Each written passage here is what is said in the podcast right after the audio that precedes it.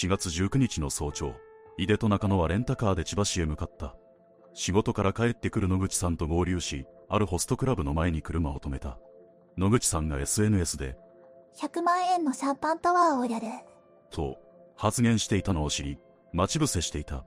この頃、井出は野口さんを後部座席の中央に座らせ、両手足を結束バンドで縛ることなどを指示していた。本名がバレると困るから、という理由で、井出と中野はそれぞれ、ケイ、ジョン、と呼ばれることになった。しかし、当初の計画通りにはいかなかった。